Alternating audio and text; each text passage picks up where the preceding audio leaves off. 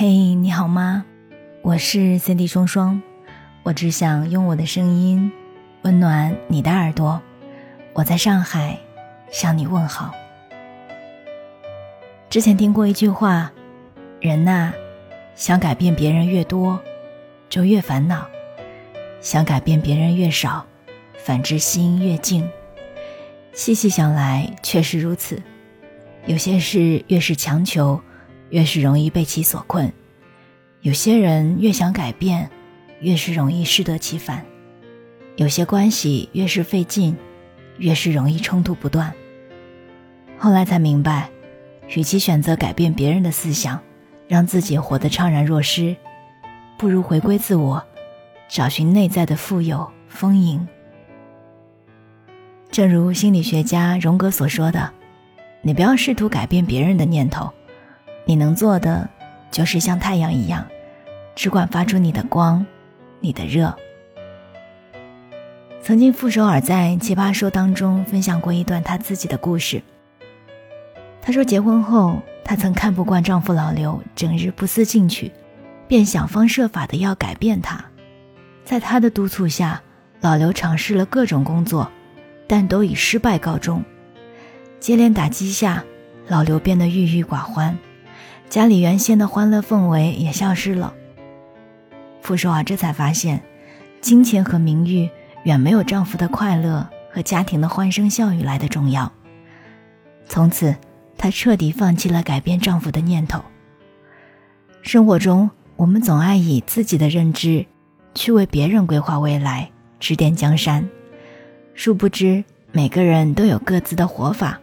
倘若过度干涉，只怕……会事与愿违。就像三毛所说的：“对于别人的生活，我们充其量只是一份暗示，一份小小的启示，在某种情况下丰富了他人的生活，而不是越权代办别人的生命。”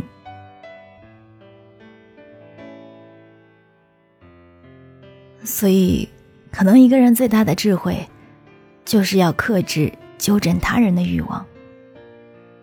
前不久，董宇辉在直播间自责道：“他的弟弟现在生活的困难都是他一手造成的。”原来弟弟之前在老家工作，虽然比较轻松，但收入不高。董宇辉见状，便建议弟弟辞职到大城市磨砺一番。可此前安于现状的他，缺乏工作经验，能拿到的薪水十分微薄。结果他不仅大钱没赚到。连房租也交不起，最后只能灰溜溜的回老家。现实中，我们又何尝不是如此？总是以为你好的念头去指点身边人，时间越久，你越会发现，无论付出多大的真心，都不会换来别人的感激。经常听别人说，得到外界的认可，人就有干劲。确实。在生活中保持自我价值感是一种智慧，但更要明白的是，别人的肯定是幸运，内在的满足才是坦然。